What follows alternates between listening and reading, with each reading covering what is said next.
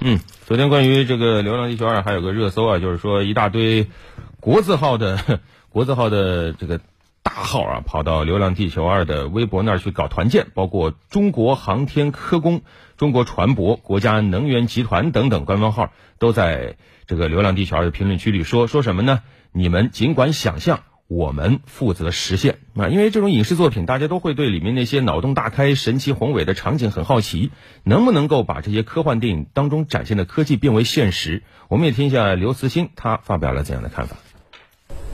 在电影《流浪地球二》中，行星发动机、智能量子计算机、太空电梯等硬核科技元素让观众深感震撼。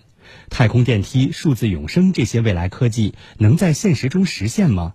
针对网友热议的话题，刘慈欣做了解答。太空电梯从这个理论上来说，呃，没有任何悬念，它实现。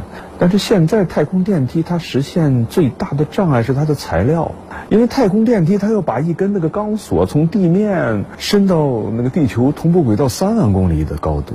目前我们强度最高的材料大概是碳纤维，它做出的一根根一根这个锁链最多只能升到二百公里。你说差了多少？数字永生它有两方面的技术，一个就是信息技术，现在进进展很快；第二个技术就是脑科学，就是我们对我们大脑的认识，对我们大脑的研究，这一部分进展很慢。我们的大脑究竟是怎么运作的？我们的记忆、自我意识、我们的思维怎么产生的？虽然我们这种研究的成果很多，但是并没有真正的了解它。如果这方面没有突破的话，你怎么永生呢？你脑子里面的信息你就取不出来，你你数字再好，你计算机再大，你你是无源之水，无本之木，对吧？